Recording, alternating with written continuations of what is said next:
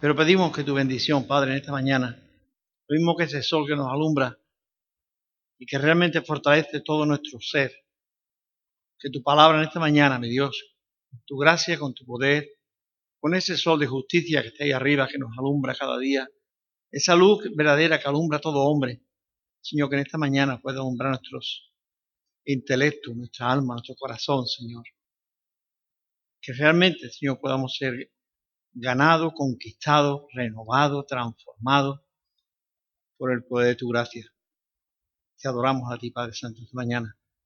Y pedimos tu bendición, Señor. Danos esa atención que debemos de guardar delante de tu presencia. Tú estás aquí en esta mañana. Señor, queremos guardar ese silencio respetuoso, porque cuando Dios habla, el hombre tiene que callar. Y esta mañana pedimos tu bendición. En el nombre de Jesús. Amén. Bien, hermano. Quizás muchas veces los que no suelen predicar, pues no están, dirá este hombre, pues se está lanzando un, pues un, bueno, no sé cómo decirlo. Pero la verdad es que muchas veces se nos mete textos en la cabeza y no hay manera de sacarlo. Estamos ahí queriendo predicar sobre una cosa y hay textos que no, no sale, está ahí. Y cuando empezamos a tratar de, buscar otro texto, porque quizás ese no nos, no es que creemos ser para predicar.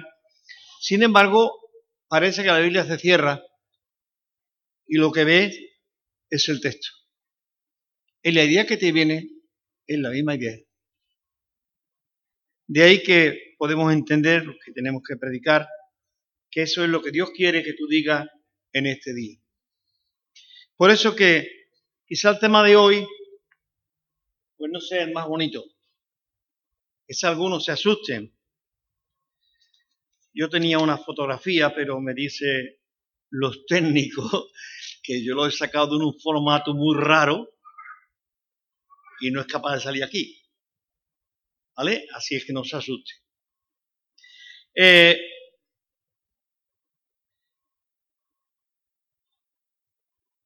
estamos muy acostumbrados a hablar de una manera sublime y dulce del amor de Dios.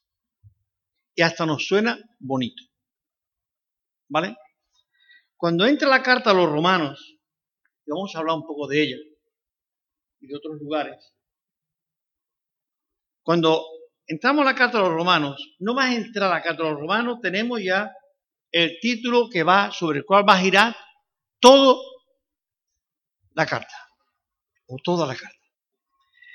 Si alguien me lee el, el, capítulo 1, versículo 5, pero, eh, 15, 16, o 16, 17, 18, si alguien me lo quiere leer, me dirá cuál es el tema de la carta a los romanos. Alguien puede leerlo ya. Tiene su Biblia en la mano, lo lee. Nadie tiene la Biblia en la mano, nadie los quiere leer. Bien.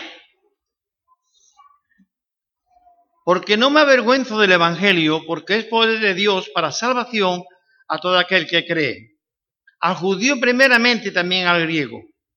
Porque en el Evangelio la justicia de Dios se revela por fe y para fe, como está escrito, mas el justo por la fe vivirá. Porque la ira de Dios se revela desde el cielo contra toda impiedad e injusticia de los hombres, que detiene con injusticia la verdad. Bien, quizás no sean los textos más bonitos, pero sí son los textos que creo que el Señor quiere que en esta mañana podamos hablar. Punto la hora porque se me no sé por dónde voy. Bien, hablar de la ira de Dios no es usual. Es una frase muy fuerte. Es una frase que no suena bien. Hoy hasta nos demandarían si habláramos de la ira de Dios.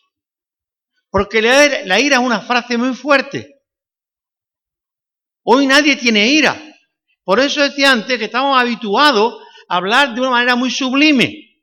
El amor de Dios, el amor de Dios. Y todo lo que hablamos es sobre el amor de Dios. Vamos a intentar de ver dentro de ese amor de Dios la ira de Dios. Dice eh, Proverbio que si al niño no se le disciplina, ¿qué ocurre con el niño? Mañana podrá ser un monstruo. Porque solo ha sido darle caricia, darle piruletas, decirle que se le quiere mucho, posiblemente, y juguete. Y nunca se le ha puesto una disciplina cuando el niño ha hecho algo raro. Hemos creado un monstruo. Y no me quemen al final en el patio. Menos mal, la, leña la han quitado, ya no me quema nada. Yo tenía la leña ahí y ya me la han quitado, así que ya no me quema nada. Voy a decir un disparate. ¿En vez posible que la iglesia cristiana de hoy sea un monstruo. Quiero aclarar. ¿Por qué razón? Porque desde la alabanza hasta las predicaciones va todo sobre el amor, el amor, el amor. Pero sí es cierto que el amor de Dios está ahí. Pero es cierto que la justicia de Dios también está ahí. Y con la justicia viene la ira de Dios. Vamos a intentar de ver que la ira de Dios es una de las funciones que lleva a cabo el amor de Dios. Porque si somos tan buenos, ¿qué hace Dios en los cielos? Si somos tan buenos, ¿qué hace Cristo en la cruz muriendo? Si somos tan buenos, ¿por qué nos portamos como nos portamos?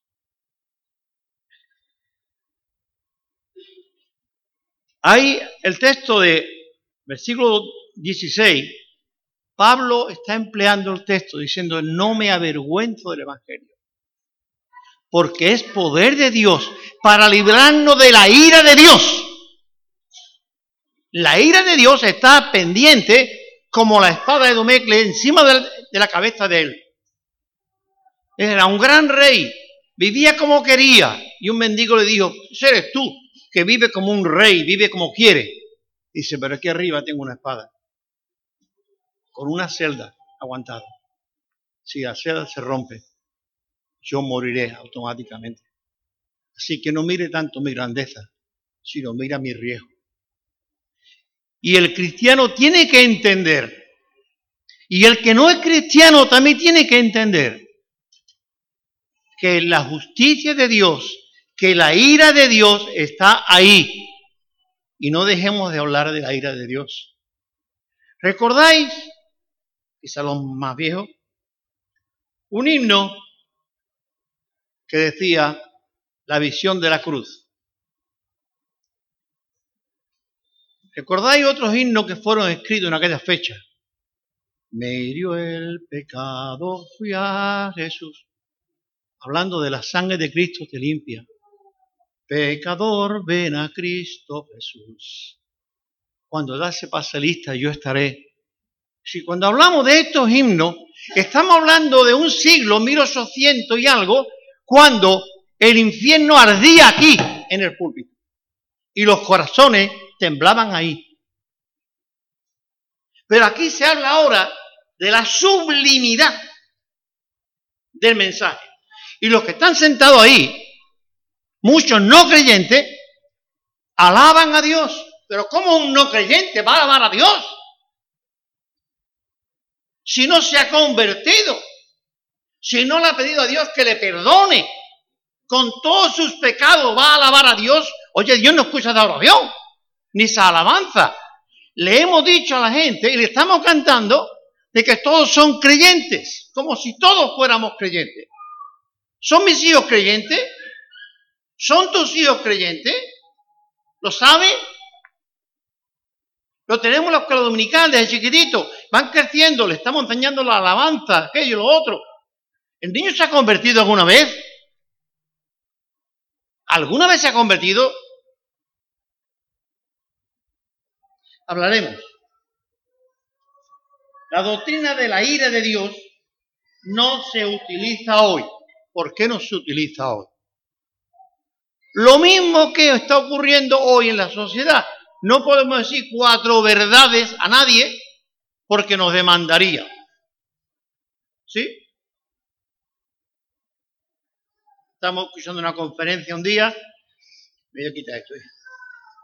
Estaba un día escuchando una conferencia sobre un tema muy controvertido y dijo el hermano, y en San Fernando el otro día también, por favor que nadie grabe lo que estamos hablando, porque nos podrían demandar si llega a manos de algún periodista.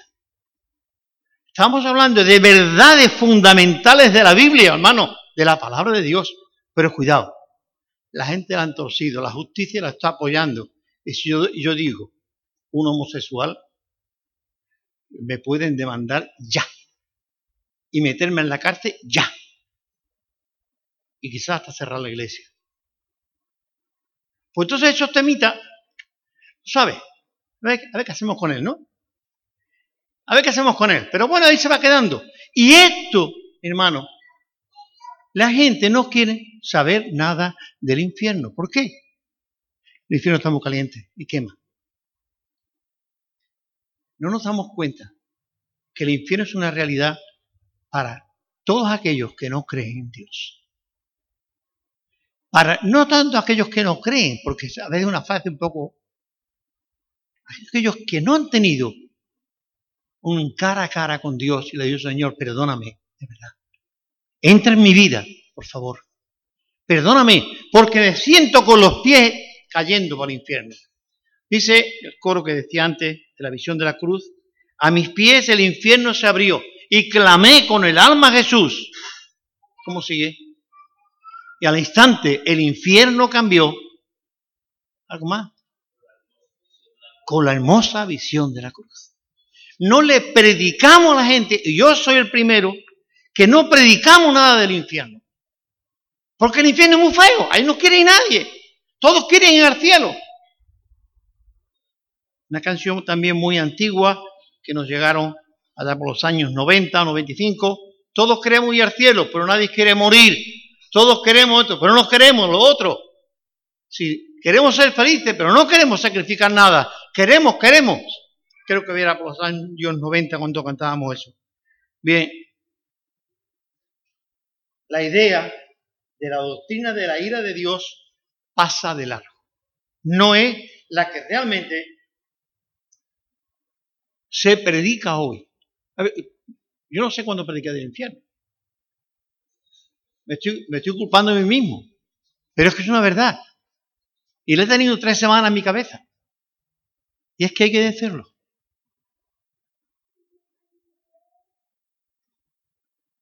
Es mucho más fácil yo recuerdo, quizás fue en, aquel día, cuando después de Manolo Buzón predicar en la calle Molinillo, él invitó a que si alguien quería, puede predicar sobre el arrepentimiento y el perdón de pecado. De verdad. Él dijo, ¿alguien quiere aceptar a Cristo hoy, aquí y ahora? Estas frases, hermanos, no se escucha hoy en las iglesias. ¿Es cierto, Juan? Te lo digo porque tú recorres iglesias. Esto no se escucha en las iglesias hoy. ¿Hay alguien que quiera aceptar a Cristo en su corazón hoy? Póngase de pie. Levante la mano. O pase al frente. Es algo distinto. Hermano, tú quieres que Dios te bendiga hoy, tú tienes algún problema, vente para acá y vamos a orar por ti. Pero esa persona, si no se ha convertido siquiera, si no cree en Dios. Bueno, hay una manera de, creer en Dios bastante liviana. Es una manera de creer en, ese Dios que todo lo traga. Es creer en un Dios que, como dijo el cura, por aquí no, por aquí no pasado, hablando de un asunto, por aquí no ha pasado y él está hablando de las mangas del chaleco o lo que tuviera. Sí, realmente, Dios es Dios en el cielo, pero Dios es Dios en la tierra. Y Dios no solamente es Dios de los cristianos, es el Dios de los no cristianos. Y a esos Dios le va a pedir cuenta. ¿Son nuestros hijos cristianos? ¿Es tu pareja cristiana? ¿Es tu marido cristiano? ¿Cómo va la cosa? La ira de Dios dice que se revela desde el cielo contra toda injusticia en piedad de los hombres. Eso dice el 18, ¿no? Espero que no hayáis cerrado la Biblia. La ira de Dios se revela desde el cielo contra toda injusticia en piedad de los hombres, que detiene con injusticia la verdad. Cuando no hablamos la verdad, la verdad del Evangelio, cuando no hablamos la verdad cada uno con su prójimo, estamos cargando la ira de Dios. Como tenemos que ser justos con la gente, justo con los hijos, justo con la mujer o con el marido, tener, estamos cargando la tinta. La ira de Dios está ahí. Los hombres detienen con injusticia la verdad. Bien, cuando pecamos estamos violando violando la justicia de Dios, estamos violando la santidad de Dios, estamos violando el corazón de Dios, estamos haciéndole daño al Padre. ¿Y con qué tranquilidad pecamos? ¿Con qué placer decimos la mentira? ¿Con qué sencilla razón eh, eh, eh, no somos todos lo claro con Hacienda, por ejemplo? O a la hora de conducir. Tú sabes que tiene que llegar a la punta aquella, pero si puedo dar la vuelta aquí la doy. ¿Sí o no, Juan? Eso es, bueno, eso no tiene importancia, ¿no? No, no tiene importancia, claro que no.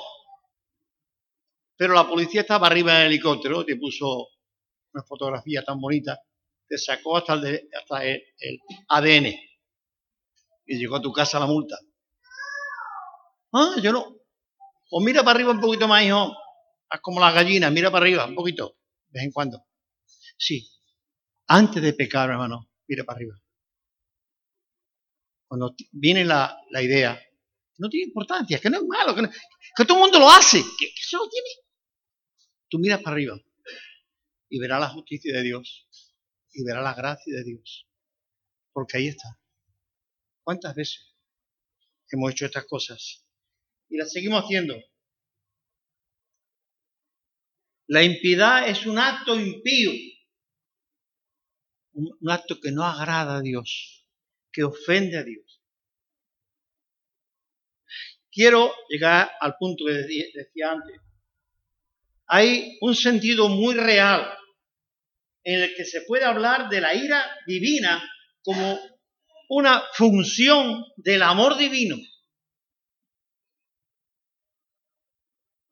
Esta mesa tiene muchas funciones, múltiples funciones. Hoy nos sirve como púlpito. Antes la, usábamos para la, la mesa de la comunión, pero también se puede usar para otras cosas. Son funciones para lo cual esta mesa fue hecha. El amor es aquello que no mira lo suyo, el amor es aquello que no mira nunca lo suyo, que se entrega sin condiciones. El amor que no mira más allá, sino que es el aquí y el ahora. Hoy es el día. ¿Quién decía eso? Hoy es el día. Mañana puede ser tarde. ¿Ve? Si mañana nadie lo ha visto. Hoy es el día cuando tú tienes que hacer esto, decía Pablo. Cuando hablamos de esto, Dios te ama hasta lo sumo, pero la ira de Dios está ahí. Y si quiere, una de las funciones es por lo que te ama, que hace que la ira de Dios se apacigüe. Y la ira de Dios está sobre cada uno de nosotros. salmista David decía, no me mire conforme a tu justicia, sino conforme a tu misericordia. Porque si me mira conforme a tu justicia, madre mía, eh, Sodoma y Gomorra iban a quedar en pañales, al lado de lo que pase con nosotros. Si no me mire conforme a tu justicia, sino conforme a tu misericordia. Dios mira. Hombre. Hay. Es por lo que dice que Dios nos ama apasionadamente. Muchísimas veces los padres, madres, amamos tanto a los hijos que a veces parece que le pasamos un poquito la mano, ¿verdad? Hay momentos que quizá le pasamos la mano. Dios dice, creo que el apóstol Pedro, creo, Pedro, que Dios pasa como en su ignorancia nuestros pecados y nos dice hoy, hoy es el día en que tú tienes un encuentro conmigo. Me voy a olvidar de todo tu pasado, ¿vale? De toda la ira de Dios que tengo que caer sobre ti. Pero, por amor, voy a olvidar todo el pasado. Y llegamos a un punto, la medida de la ira de Dios, ¿a dónde llega? La medida de la ira de Dios, ¿sí? La ira tiene su medida. La ira nuestra no tiene control. No somos capaces de controlar. Le hemos pegado al niño tres tortas en vez de pegarle una. O le hemos dado una en vez de catorce. ¿Vale? Perdón a aquellos que no están de acuerdo conmigo en que al niño hay que pegarle de vez en cuando pues un catecito en el culete, ¿vale? Pero la justicia tiene sus retribuciones y esta es una de ellas. La medida de la ira de Dios. Eh, hay una foto, ya que la otra no ve. Voy a hacer un examen.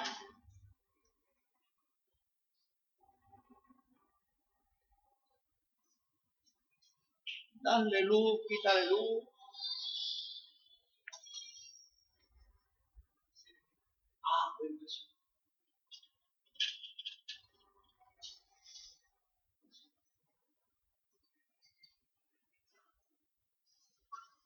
Es un retrato de la justicia, de, de la ira de Dios o del amor de Dios.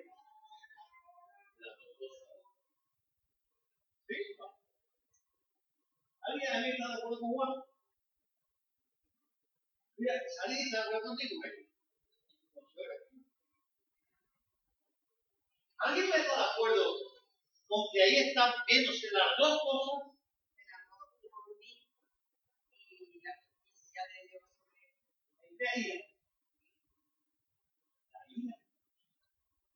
A veces nos creemos que la ira de Dios no se manifiesta la ira de Dios está aquí, sino que nosotros no queremos verla. La contaminación del mundo, ¿quién la está trayendo? Es el pecado del hombre, la avaricia del hombre, el egoísmo del hombre. Está haciendo barbaridades con este, esta planeta nuestro. Ahí están, decía una isla ya perdida en el norte, ahí tiene kilómetros de plástico alrededor. Oye, ¿quién mandó el plástico allí? Pues el otro día yo tiré una botellita a la playa. Y hasta allá ha llegado. Mano, la ira de Dios está, pero el hombre no quiere reconocer. El hombre no cree en Dios, ¿vale? Pero sí sabe que Dios es amor. Eso sí lo sabe. Dios no va a hacer nada malo. Y cuando algo malo ocurre, le culpan a Dios. ¿Vale?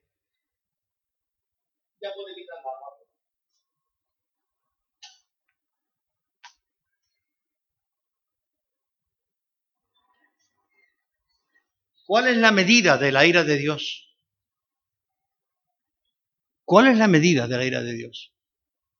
Cuando contemplamos esa foto, estamos viendo que lo mismo que Jesús agotó la copa de la ira de Dios, recuerden esto, Él agotó la copa de la ira de Dios. ¿Cuál es la medida de la ira de Dios?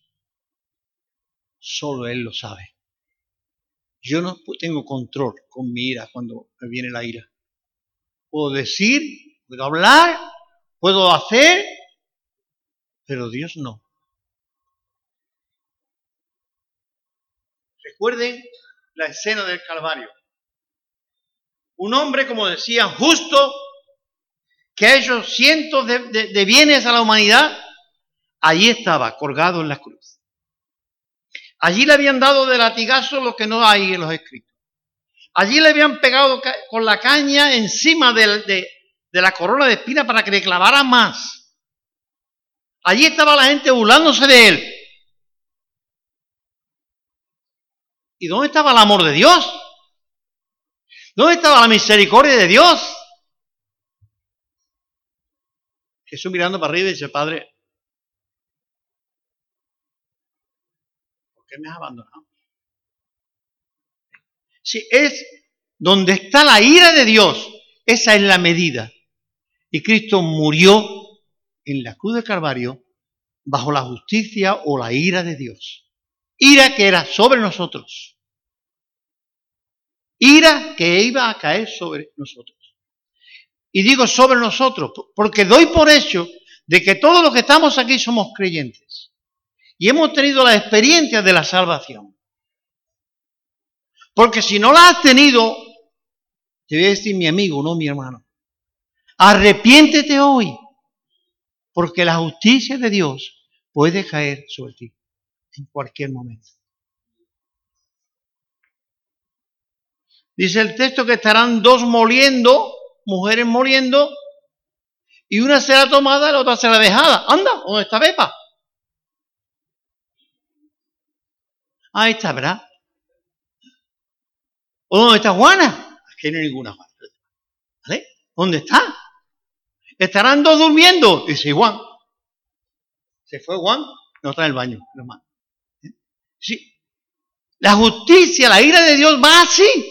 En un momento, cuando tú no lo esperas, la ira de Dios está ahí. Tenemos que ver, no solamente ahora al hombre muriendo en la cruz del Calvario, sino que el monte tembló. ¿En qué otro momento? Hay otro monte que tembló también. Y humeaba. Y la gente tuvieron miedo. Monte Sinaí. Ahí estaba Moisés en el monte. Y ahí estaba Dios en el monte. Me dice a mí que Dios también estaba en el Calvario, llevando a cabo su ira contra aquella persona. Cuando se escribió aquel himno de sublime gracia, fue un hombre que estuvo en lo más hondo, en lo más hondo, en lo más hondo del pecado. Y desde allí él clamó, esa sublime gracia de Dios le llegó a los cielos. No podemos hablar del cielo sin antes hablarle del infierno. No podemos decirle a una persona que está sana que se vaya al médico. Dirá, iré cuando esté enfermo, cuando me duela. Ve al dentista si no me duele los dientes. ¿Para qué voy a ir? Uno busca a Dios cuando se ve como yo no he venido a buscar sano, ¿eh? Yo no he venido a que tienen, a que tienen hambre. Yo no he venido a... No, yo he venido a que tiene un problema gordo y lo reconoce. Me voy al infierno. Mi pecado, mi pecado, mi pecado me condena. Pero ¿quién habla de pecado hoy? Bórralo, Juan. Esa palabra. ¿Quién habla de pecado? Dios habla de pecado. El que dio la ley, el que puso los mandamientos, Dios habla de pecado. Yo no hablo de pecado. Porque me afecta a mí mismo. De ahí que muchas veces los mismos predicadores no predicamos de temas profundos como este, por ejemplo, porque me siento aludido yo mismo. Algo más. Todo el Calvario tembló pero el templo también. Y ahora vemos aquí la fusión de la ira de Dios con el amor de Dios. Aquella ira que cayó sobre el Calvario se reflejó hasta en el templo.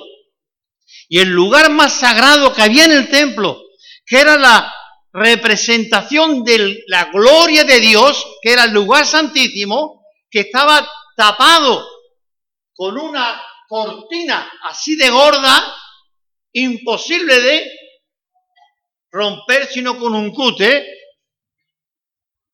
se rompió para que todo el mundo pudiera ver la gloria de Dios. Algo que estaba reservado una vez al año y para el gran sumo sacerdote. Ahora todos los hombres somos sumos sacerdotes delante de Dios y podemos acercarnos y ver la gloria de Dios no en Jerusalén, sino allá en el cielo. Esteban, primer mártir de la iglesia, dice que mirando los cielos vio la gloria de Dios y lo dijo. Estoy viendo la gloria de Dios. Estaba mirando al cielo. Bien, vamos ahí avanzando si no se termina. Un texto de Romanos 6:23 que lo habéis leído, o lo ha leído en semana Ana o Ana María. En este texto están las dos ideas. Porque la paga del pecado es la muerte, mas el regalo de Dios, la dádiva de Dios es vida eterna en Cristo Jesús. Bien, ¿por qué razón ha dicho el texto así? ¿Por qué no empleó el término cambiado? ¿Por qué no dijo la gracia de Dios es vida eterna? Pero la paga del pecado es muerte. ¿Por qué no lo, no lo puso así el Espíritu Santo? Porque fue guiado a Pablo por el Espíritu Santo. Yo primero, el hombre es pecador por naturaleza. Todos hemos pecado y como hemos pecado estamos destituidos de la gloria de Dios. Nadie se puede acercar a Dios ahí por bella cara. No, no. Te puede acercar a Dios a través de Jesucristo. Eso lo dice él. Nadie viene al Padre si no es por mí. Así que tú puedes vivir como te dé la gana. Sea un gran religioso, ser un gran protestante, ser un gran evangélico, como te dé la gana de decir. Pero si tú no te das cuenta que la paga del pecado es muerte y tú estás ahí implicado, no des siguiente paso, porque será para nada. Primer paso de reconocer tu pecado. Señor, he pecado. He pecado. Bonito es el cuadro de un hombre allí haciendo una oración sublime, preciosa, según él llegaba a los cielos, pero allí en otro lado había un hombre, quizá escondido para que no lo viera nadie porque era publicano, pero Padre, Padre, sé propicio a mí, por favor. Padre, sé propicio a mí. Yo soy un pecador. Mi vida de pecado. ¿Cómo me acerco yo a ti? ¿Cómo me pongo yo en aquel lugar? ¿Cómo me pongo yo en aquel lugar? Si yo soy un maldito de Dios, yo peco todos los días, yo te ofendo todos los días. Y dice el texto bíblico que este hombre salió justificado porque se vio en el infierno. Se vio perdido, perdido, perdido. Y entonces clamó. Yo voy al dentista cuando no puedo aguantar más tres días el dolor de muela. Y digo, sácamelo aunque sea con dolor. Quítale. El enfermo va al médico porque ya no puede aguantar más. Por favor, métame mano cúrame, opérame, haz lo que sea, yo no aguanto más. Cuando acudimos a Cristo en ese sentido, Señor, yo soy un pecador y mi pecado me lleva al infierno. A mis pies el infierno se abrió y clamé con el alma a Jesús. Y al instante el infierno cambió en la hermosa visión de la cruz. Qué bonito es pensar en esto. La segunda parte, es bonita, ¿verdad? La paga del pecado es muerte, pero la gracia de Dios es vida eterna en Cristo Jesús. Hermano, me gustaría preguntar una cosa más, pero estos, relojes andan muy, muy ligeros.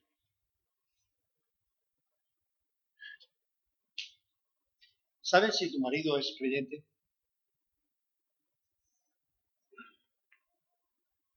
Podemos saber si el marido es creyente. ¿Lo verás contigo en el cielo? ¿Estará tu hijos contigo en el cielo? Eso es lo que tú quieres. Normal, porque padre, hijos estén conmigo en el cielo mañana. Que mi padre también esté en el cielo conmigo. Eso es lo que todos queremos. Pero mi padre tuvo un hijo, lo mío, claro, que se puso malo, malo, malo, malo y no había manera de, sacarlo para adelante. Y cuando llegó a Jerez, el cirujano abrió y le dijo, Manuelo, esto está mal, vamos a cerrarlo. Y allí murió. ¿Qué pasa? Sí, es cuando realmente nos sentimos perdidos cuando clamamos. Yo llevo a mi hijo al médico porque no, no tengo solución para él. Este llegó tarde. Hablamos de 40 años, la otra, la medicina la otra, la medicina. Pero cuidado, hoy cuando el niño tiene una, una mínima de fiebre, ya estamos en el médico. Oramos por nuestro niño porque no haga bien la universidad, porque haga bien el instituto, porque haga bien el bachiller, porque haga esto o aquello. Oramos por nuestros hijos para que se conviertan. Hermano, que no hay otra cosa mejor en la vida que tus hijos sean creyentes. Todos los días piden a Dios por tus hijos, por tu familia. No hay otra cosa mejor. Yo puedo estar en el cielo y mis hijos puedo ver el infierno. ¿Sí? Ahora, seré malo, pero yo no voy a sufrir porque vive en el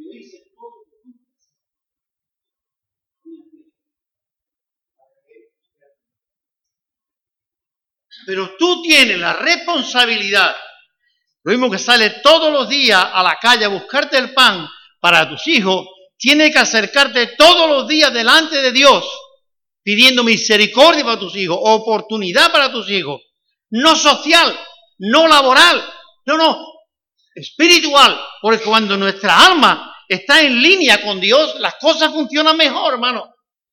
Las cosas funcionan mejor.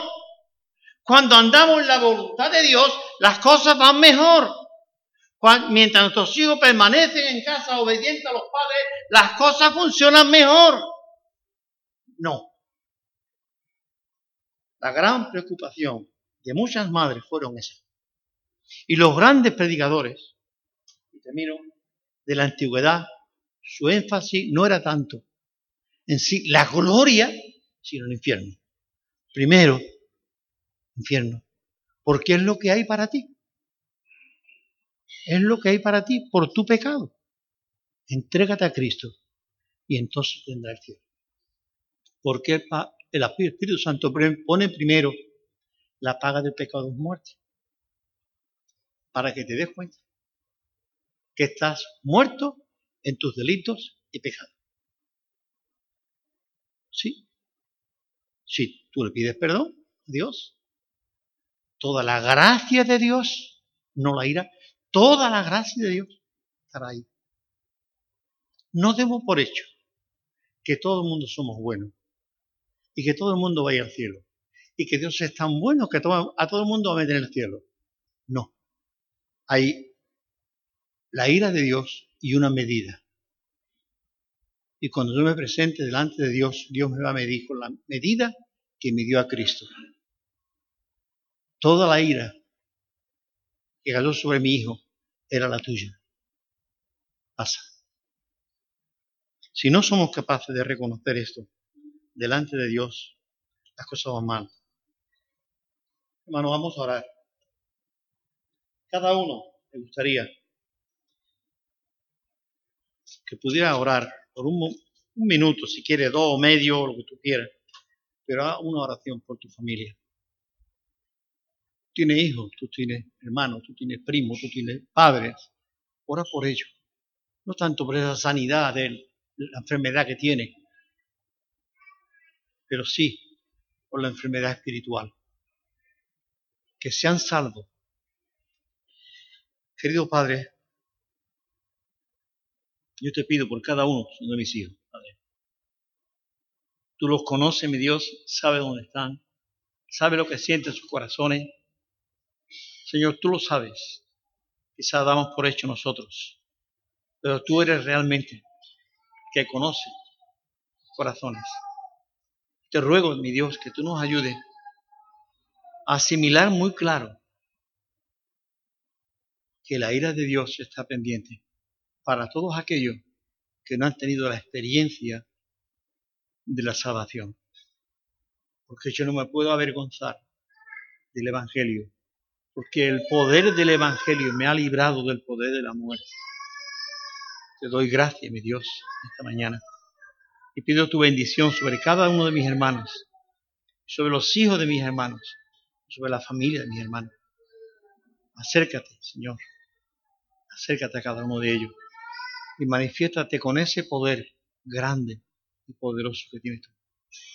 En el nombre de Jesús te damos las gracias, Padre, por tu muerte.